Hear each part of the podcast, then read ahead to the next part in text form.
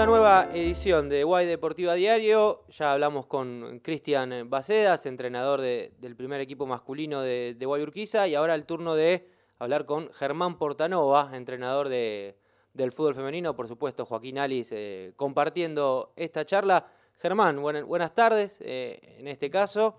¿Y cómo estás viviendo estos días sin, entrenamiento en el campo y más bien eh, todos los integrantes del plantel y cuerpo técnico en casa? Bueno, la mejor, eh, la verdad, bueno, buenas tardes a, la audiencia. Eh, bueno, la verdad que de la mejor manera, ¿no? Intentando hacer cosas que uno, uno no suele hacer por el poco tiempo que tiene. Eh, yo me paso los días en, Rancho Tasco o en, o Villalín. Y bueno, aprovechando un poco más la familia, eh, tratando de leer, tratando de estudiar, tratando de, inculcarse un poquito más en lo que es eh, los aspectos más eh, prácticos del fútbol, ¿no? Llevar todo a la, teoría y, bueno, ir viendo videos, partidos. Estoy molestando a un amigo también con, videos y, y partidos. y después, bueno, los días transcurren de esa manera también leyendo, viendo alguna película, alguna serie, haciendo ejercicios. ¿Películas y series relacionadas con el fútbol o, nada que ver para, despejar la cabeza? Relacionadas con el fútbol.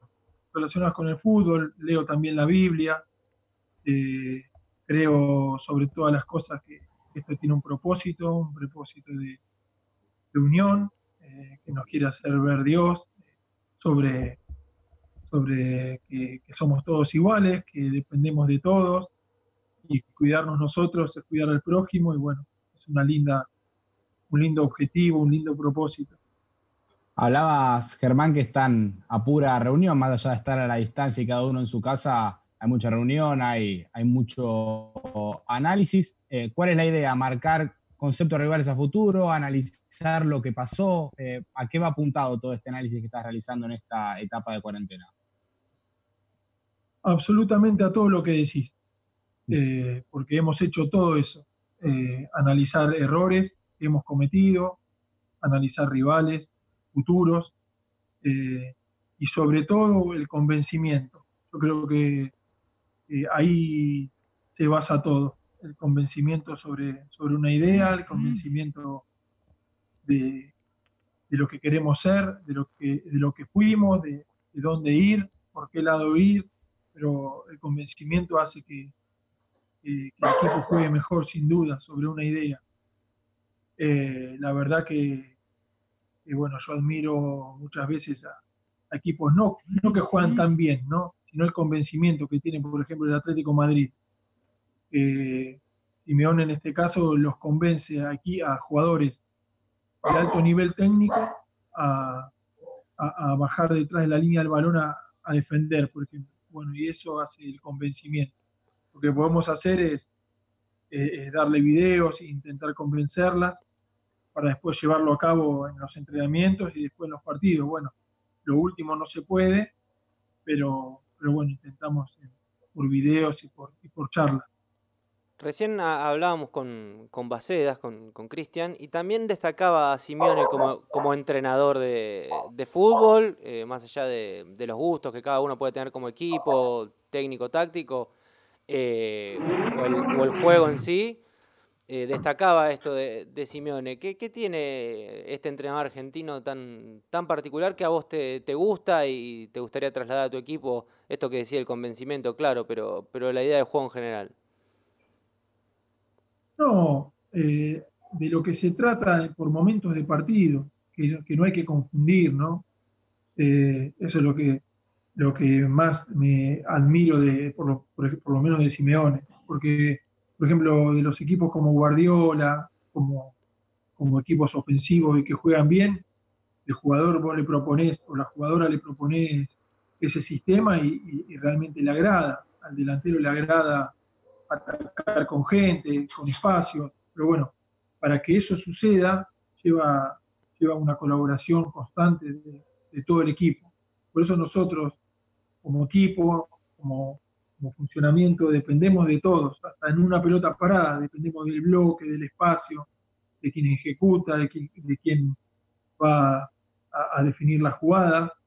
Y bueno, esto es un convencimiento. A la hora de defender y del equilibrio, también eh, se necesita un convencimiento de que la delantera no está solo para, para, para atacar o para hacer gol. Y, y también al defender, te dejas un espacio importante de mitad de cancha hacia adelante que la, podemos utilizar para un contragolpe y para atacar con espacio. Y bueno, todo eso conlleva un convencimiento que, realmente es admirable de, los entrenadores que lo hacen constantemente con jugadores de mucho nivel. Germán, ¿con qué entrenadores de todo el mundo vale todo te identificás? Mencionaste a Simeone, pero ¿hay alguno con el que te sientas identificado, ya sea por su forma de vivir los partidos, el estilo de juego? creo que forma de vivir los partidos con, todo entrenador pasional. Eh, me, identifico y hay un montón y no hace falta que, el equipo juegue a la manera que, yo quisiera, ¿no? Eh, los equipos ofensivos son los que más creo que me identifican y los que van para adelante. Eh, obviamente intentando ganar el partido y, buscándole la forma al, al, partido, ¿no? Eh, realmente uno, eh, hay partidos donde puede salir jugando y hay otros partidos donde puede saltar un poco más línea, pero la idea es ser ofensivo y ganar el partido eh, llegando con gente y tratando de, ir a buscarlo, que se vea siempre nuestro protagonismo, ¿no? De, no esperar, esperar o especular. Después los entrenadores, obviamente, nos gusta de Argentina, que yo, Keynes, eh, Gallardo, obviamente, eh, equipos de bastante ofensivos, en funcionamiento me gusta Arsenal. Eh, después me gustan cosas de Talleres de Córdoba. desde ya de afuera me gusta el Manchester City, obviamente, el Barcelona por, su historial, el Borussia Dortmund, el Liverpool, el Arsenal, pero pero bueno, hay, hay entrenadores que, tal vez no hacen ese juego, como lo es Simeone, pero se destacan en, el convencimiento hacia, sus dirigidos. Hacia, sus dirigidos. ¿Cuál, eh, hablando de hablando de fútbol, no, estamos eh, charlando de fútbol, eh, voy a agarrar un partido y dos equipos distintos que mencionaste recién. Uno era el Barcelona de Valverde, y el otro el Liverpool de Klopp. Dos equipos que, juegan bien, que, les gusta jugar, que son ofensivos, pero en el momento clave, cuando había que ganar, cuando había que, sacar la cabeza y, el pecho de alguna manera, el Liverpool se impuso esa, esa vuelta en Anfield 4 a 0, dando vuelta a la serie.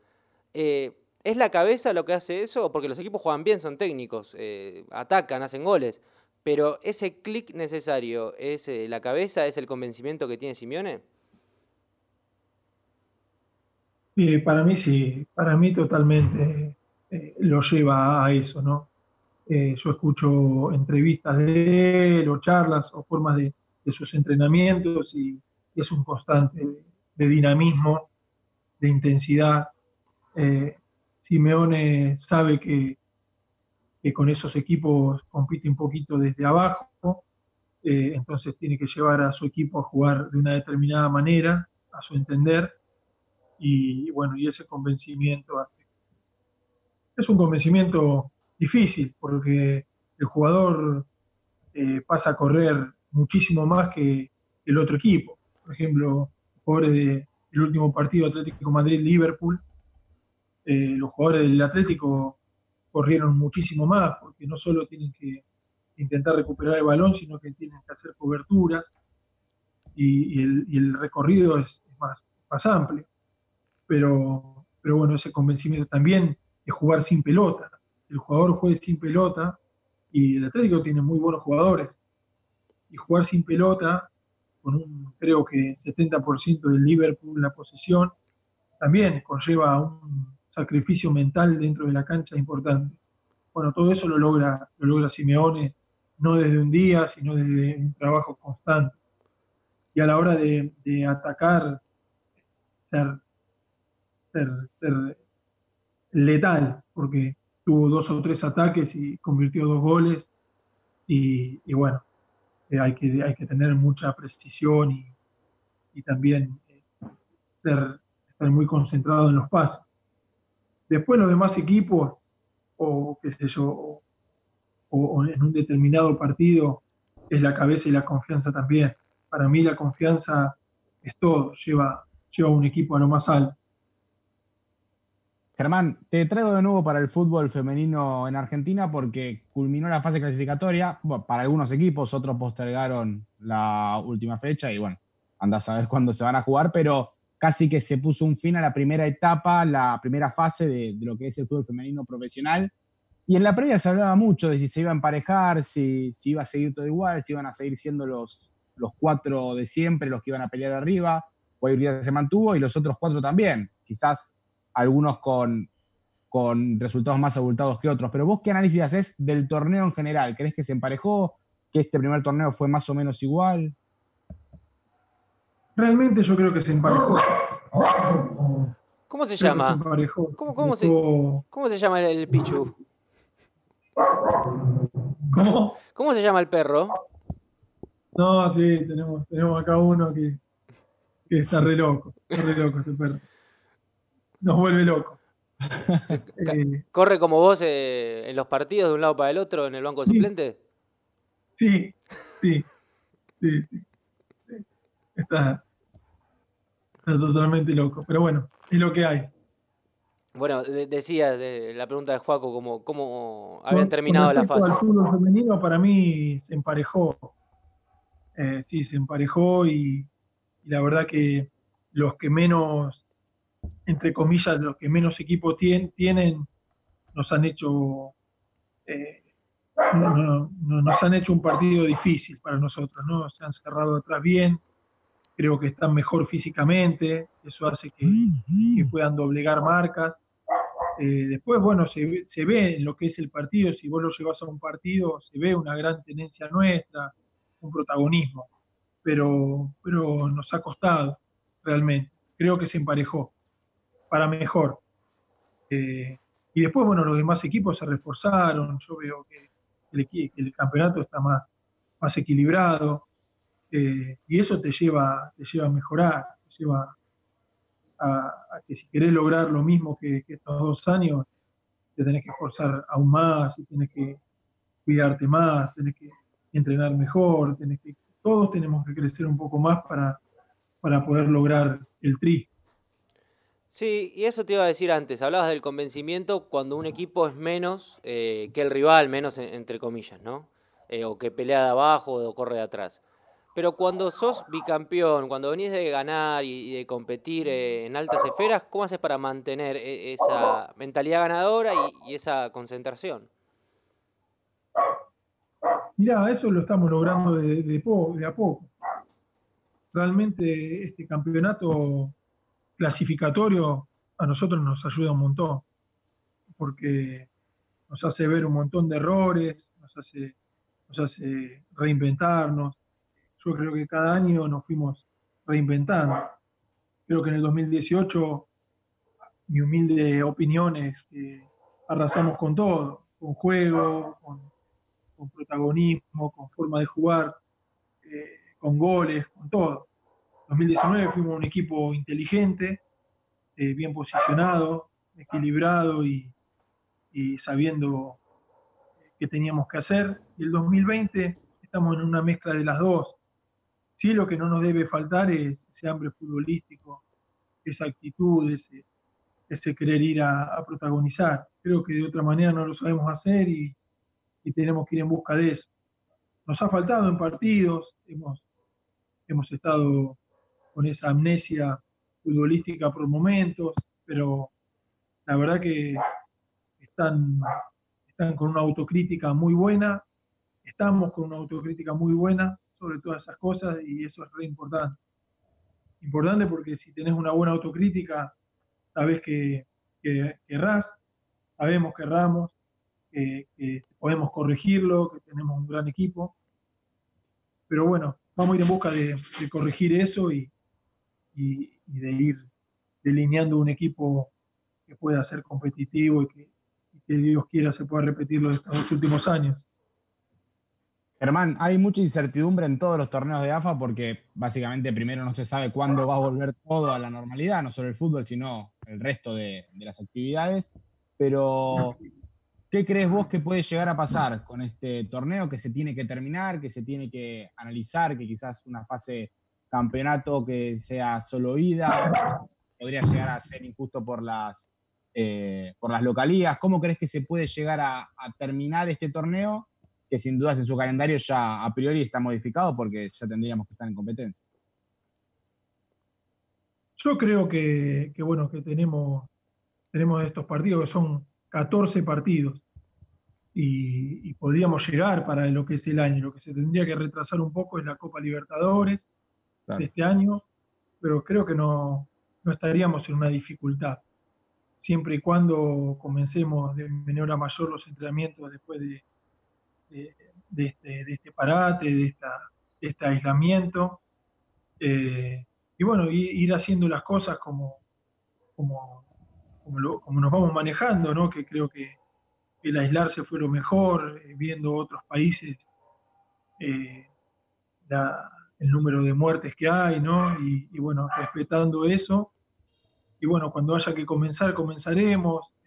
obviamente las chicas están haciendo trabajos físicos, estamos, sabemos que no, que no son vacaciones, nos reencontramos eh, a, las, a, las 15 horas casi, casi todos los días para, para hablar de táctica. Eh, estamos una hora y media hablando de tácticas, corrigiendo errores, viendo la forma de, de los equipos y cómo jugarles.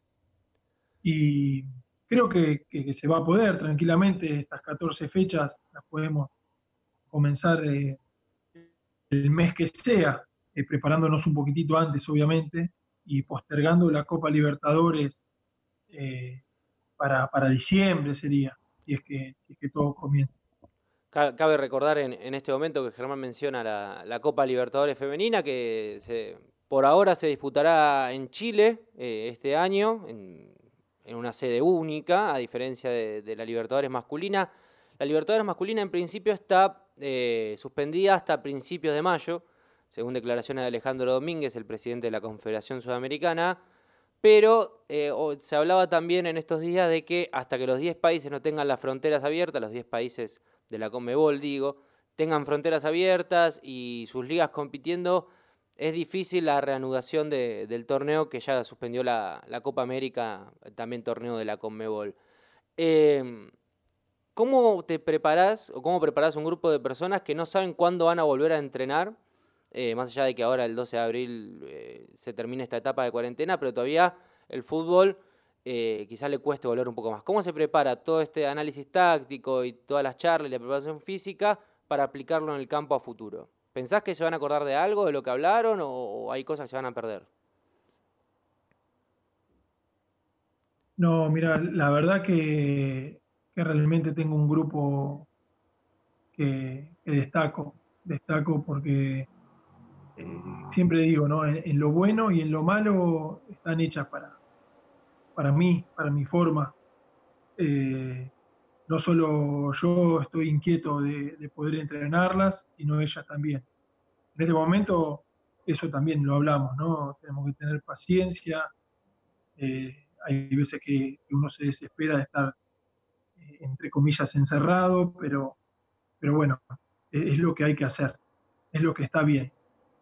Eh, sobre, sobre pequeña desesperación por momentos, hay que estar tranquilo. Y después, todas estas charlas, toda esta forma táctica, eh, creo que, sí que nos, nos, va a quedar, estoy convencido. Estoy convencido porque por la forma de ellas, ¿no? de, expresarse, eh, cuando, cuando dicen, porque obviamente opinan todas, por eso se tarda tanto en, cada charla, ¿no? Eh, opinan todas, eh, están, están bien, bien metidas en lo, que, en lo que sería mejorar o cómo jugarle a, los rivales, ¿no? Y, acá sí, ellas, ellas saben que, hay momentos que no hay un intercambio de opiniones, está mi, parecer, mi indicación y que ellas tienen que escuchar. Eh, pero ahora estamos en este periodo de intercambio de, ideas, de, parecer, y bueno, se expresan y, la verdad que se expresan, viste, cuando vos te das cuenta que cuando dicen la suya y, lo dicen eh, viendo el video o viendo eh, determinada jugada y, bueno, cuando, cuando no estamos de acuerdo en algo, eh, imponen o tratan de imponer su idea, ¿no? Y eso está bueno y eso significa que están comprometidas. Y al estar comprometidas es difícil que se olvide. Hablaste de que están comprometidas, de que opinan. Eh, y siempre, bueno, Bacedas mismo nos decía, el jugador de fútbol, incluso tu caso, Germán, una vez que se retira, por lo menos intenta probar del otro lado de la raya y ser entrenador. Y teniendo en cuenta que esta es una camada que seguramente esta en general, no solo Urquiza, que va a quedar en la historia, porque es un proceso de inicio en el profesionalismo del fútbol femenino. ¿Ves condiciones, sin dar nombres propios, ves condiciones en jugadoras de este plantel para ser entrenadoras a futuro? Sí, sí. Y los nombres eh, son las, supuestas capitanas, capitanas elegidas por ellas. Y sí hay perfiles de... Porque yo pienso que el ser capitana, ¿no? O, ser referente de grupo te nace, te nace de, una manera de actuar y de hablar. Y, la verdad es que sí, veo, veo perfil de, entrenadoras, hay que ver si, si, quieren, quieren hacerlo ellas, ¿no? No es solo tampoco saber expresarse o, ser líder en, charlas o en acciones, sino también en, lo que es resultados, eh, en lo que es el trabajo, en lo que es convencimiento de con uno mismo también, porque el entrenador también tenemos una autocrítica eh, grande y, cuando no se dan los resultados, eh, uno empieza a cuestionarse cosas, era por acá, era por allá, si la debilidad del otro equipo era esta o, o la forma de jugar de tu equipo tendría que haber sido esta. Obviamente con el diario del lunes podemos estar más claros, pero bueno, no conlleva solo una... Si la pregunta es eh, por perfil o por personalidad, hay varias que pueden ser entrenadoras, pero después el ser entrenador conlleva a otras cosas, cómo, cómo sos o cómo te desenvolves eh, ante malos resultados, por ejemplo. Claro.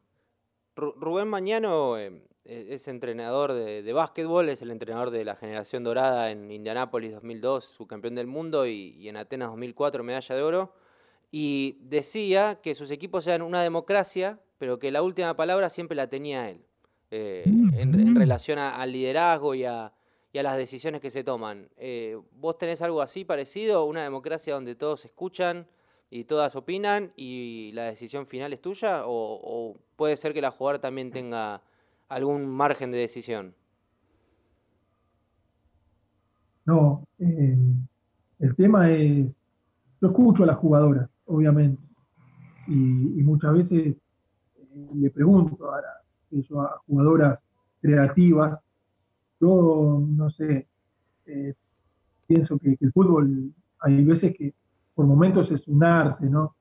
Obviamente patear la pelota para arriba y salir y, achicar no es tanto arte, ¿no? Pero eh, cuando, cuando una jugadora creativa o con mucho talento piensa una cosa, yo me le acerco y le pregunto, ¿qué, pensaste en esa jugada? ¿Qué, quisiste hacer? Porque eh, tienen otro, otro pensamiento tal vez que va más allá de, del pensamiento de, mío, ¿no? De un, un jugador que fui defensor, más allá de que tengo la experiencia de, ver un montón de partidos y de ser entrenador.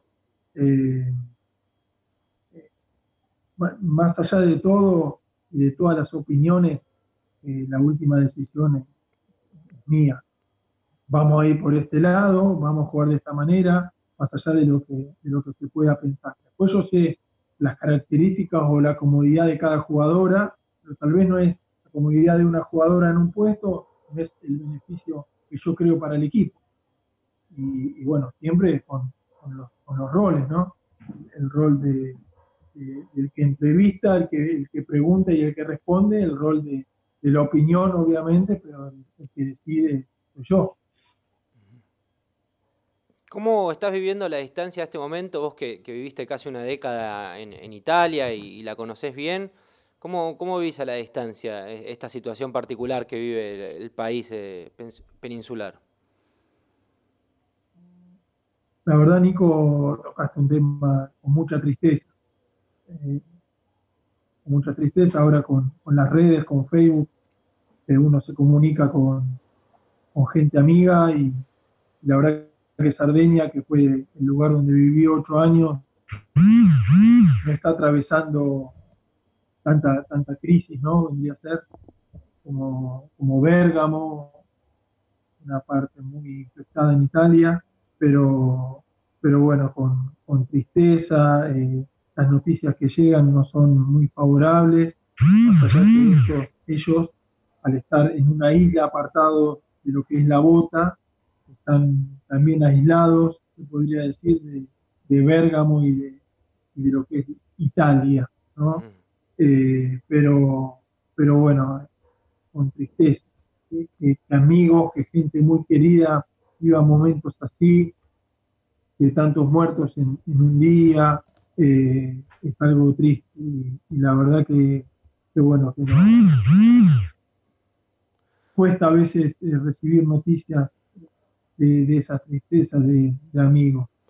Sí, sin dudas, por eso, por eso te lo quería preguntar y, sabía que tenías un, sentimiento especial. Eh, y una situación también especial esta que estamos viviendo, por lo cual es, muy importante quedarse en casa, los que podamos, cuidarse, eh, seguir entrenando a la distancia en el caso de ustedes. Y, también preguntarte por eh, los refuerzos que tiene este plantel que todavía no pudieron saltar a la cancha porque la suspensión del torneo se dio justo al final de la fase clasificatoria. ¿Cómo las viste en la adaptación estos meses, tanto a Idanis como, como a Romina Núñez, Cata Primo? ¿Cómo la viste en, en estos meses? Y eh, por otro lado, ¿cómo pensás que se pueden adaptar al equipo? La verdad que estoy muy, muy contento, muy feliz por, los tres, las tres adquisiciones, los tres refuerzos. Creo que cada una se está adaptando lo mejor posible, eh, cada una con su perfil, con su edad. Eh, es una jugadora que ya tiene experiencia y bueno, está, está muy, muy bien adaptada, le falta ritmo de partido, obviamente, de, todos estos meses de parate y, tener una, una conexión con nuestras defensoras. Romina Núñez, una gran jugadora eh, con experiencia y puede jugar en varios puestos. bueno, estamos muy, muy contentos con ella también. Y, y Catita Primo es una delantera con mucho futuro. Eh, creo que, se está adaptando de a poco, pero, pero es muy predispuesta y eso hace que pueda encontrar rápidamente el lugar en nuestro equipo. A la hora de buscar incorporación, a, la hora de buscar refuerzos, Germán, vos eh, buscás en lugares o, o, personalidades o estilos de juego que quizás no se vean tanto habitualmente en el plantel como para complementar o tratás siempre de buscar una perfiles similares entre jugadores que quizás ya pasaron por el club y las que hoy llegarían? Bueno, perfiles similares está difícil porque suplantar perfil como el de Belén, como el de Flor, eh, es realmente difícil. Jugadoras muy, muy técnicas, muy buenas. Pero como vos decís, eh, buscarle la forma y por qué no llegar a ser mejores que, las jugadoras que se fueron, ¿no? Eh, nunca le vamos a pedir a Romina que sea una flor, pero Romina con sus características puede ser muy buena para el equipo. Tatita eh, no va a ser tal vez una Belén con su experiencia y su técnica, pero, tiene una gran técnica, tiene buenos movimientos, tiene esa, esa juventud, esa frescura. Y Danis, eh, tal vez no sea Agus, pero pero eh, tiene una gran experiencia con otra característica y creo que también que es muy atenta, muy concentrada y, también pienso que van a andar muy bien los tres refuerzos. Bueno, cuando vuelva al fútbol, cuando vuelvan los torneos de AFA, el, de fútbol femenino particularmente, quizás puedan ver eh, acción en, la fase de campeonato a la que clasificó Guayurquiza. ¿Pensás que va a ser más dura que, que las definiciones anteriores, esta que se viene? ¿Cómo no te escuché bien la pregunta? ¿Pensás que va a ser más dura esta definición de campeonato que, las eh, de los dos años anteriores? Bueno, eh, los dos años anteriores fueron duras. ¿eh? Sí, no, sí, sí, sí. Que se haya ganado abultadamente, gracias a Dios, no, no, significa que no hayan sido, han sido bien competitivas y duras, pero creo que esta va a ser más dura. Sí, totalmente. Boca se reforzó muy bien, River se reforzó muy bien, San Lorenzo se reforzó muy bien, Racing se reforzó muy bien, Gimnasia juega bastante bien, eh, Independiente se cierra muy bien y bueno, son equipos complicados que si no estás concentrada, no estás en todos los detalles, en los cuidados y bueno, sobre todo el convencimiento de la idea futbolística, eh, vamos a sufrir. Creo que va a ser un lindo torneo para ver y muy competitivo. En, los últimos partidos eh, hace alineado, tanto como, como titulares o, en el banco de suplentes, a jugadoras de, reserva. ¿Cómo, ¿Cómo, ves eh, el, semillero del furgón? El semillero lo veo bien, trabajando, eh, con, chicas muy entusiasmadas, todavía con, bastante diferencia a lo, que, a lo que puede ser una chica de primera, ¿no? Pero bueno, hay que seguir, no nos tenemos que quedar en, resultados, sino en un trabajo a largo plazo. Eh, estoy en un club que, que trabaja en juveniles masculinos y, bueno, la ideología del club es eso, ¿no? laburar a, largo plazo para que, puedan dar una mano a la primera y, y esa idea se lleva a cabo y bueno, tratando de que alguna de las chicas pueda crecer y, pueda darnos una mano a nosotros. Eh, en este caso hay chicas que, bueno, que entrenan con nosotros, que van mechando, y bueno, estamos entusiasmados con lo que es la reserva, pero bueno, necesitamos que, que pueda crecer aún más. El objetivo de haber hecho, de darle minutos a, bueno, a Artín en el banco de los suplentes, que, ya, ya, ya, formó parte del banco de los suplentes, a Herrera, a Mujica, a Riquelme, eh, era también para foguearlas, para que conozcan un poco eh, la categoría y, tratar de, de, cierta forma, empezar a, empezar que noten esas diferencias y motivarlas. ¿Y cuáles eran más que nada los objetivos de empezar a incorporarlas, tanto en los entrenamientos como en los partidos? Bueno, fue por varias cosas. Eh, muchas, un poco fue hacer descansar a alguna jugadora de, de primera que, que no, que no venía entendiendo un modo de, ser nuestra dentro de la cancha, eh, y también por, el esfuerzo de ella que uno la ve en el entrenamiento y en lo que quieren, ¿no? Y bueno, creo que les, llegó el momento para, para poder desempeñarse en primera, para ver, ver eh, de mi parte cómo, cómo pueden hacer para jugar, y si les sirva para, calmar esos nervios del debut y, bueno, en realidad es una movida, ¿no? Pero son muchas cosas que se generan y la verdad que bueno, es un constante, tenemos que seguir. Eh, uno siempre tiene que, al poner a una juvenil, eh, ver, ver bien,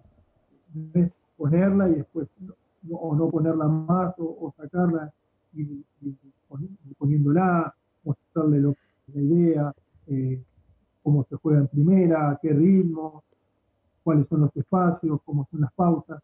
Y bueno, de a poco, tampoco en un partido, son chicas que, tienen mucho entusiasmo y mucho amor por eso. Así que creo que, van a ir de a mayor. Ya, Germán, para, para ir cerrando y agradeciéndote, ¿qué, ¿qué, mundo suponés va a haber después de, de este COVID-19? Tanto, tanto el mundo o nosotros como individuos, ¿qué, ¿qué, aprendizaje nos quedará? Y si quedará alguno, ¿no? También en, la sociedad. Bueno, eh, único, un aprendizaje único. Creo que vamos a volver, sin lugar a dudas, diferentes. eh, eh, sabiendo un montón de cosas. Creo que más allá de, este mal ¿no? y de tantas muertes, es una señal de, y un propósito de, Dios. Que, está claro el mensaje de, que, cuidar, cuidarnos nosotros, cuidar al prójimo, de, que no, no hay clase social, que los pobres y los ricos somos iguales, en, lo que es esta, pandemia y en lo que es la vida, eh, de que tenemos que tener o hacernos tiempo para, para, la familia y lo lindo que es, un montón de cosas, de reflexión, eh, de parar la pelota y de, pensar en, el prójimo, sobre todo lo, fundamental. Así que más allá de, esta pandemia brutal, eh, mirando el vaso medio, medio lleno, te deja mucha enseñanza. Bueno, bueno, coincido, coincido. Ojalá que sea mejor para todos. Ger, muchas gracias por, tu tiempo y, lo mejor en estas semanas que, seguirá más trabajo a distancia. Uno imagina por lo menos hasta el 12 de, abril en principio. Sí, sí, haremos lo que, lo que tenemos que hacer, sabemos que no son vacaciones y nos, encontramos a las 15 horas con, las guerreras para, hablar de un montón de cosas y, bueno, y el día que, volvamos a entrenar, hacerlo con mucha, con mucha fe sobre, sobre una idea y bueno, hay que quedarse en casa y, ayudarse a uno y, al también al contrario, es un gusto hablar con ustedes. Así es, a quedarse en casa como, como nosotros, eh, que hicimos esta nota cada uno de su casa. Juaco, gracias a vos también. Abrazo grande. A Nico, abrazo. Abrazo y nos reencontramos eh, mañana en otra nueva edición de, de Guay Deportiva Diario. Chau.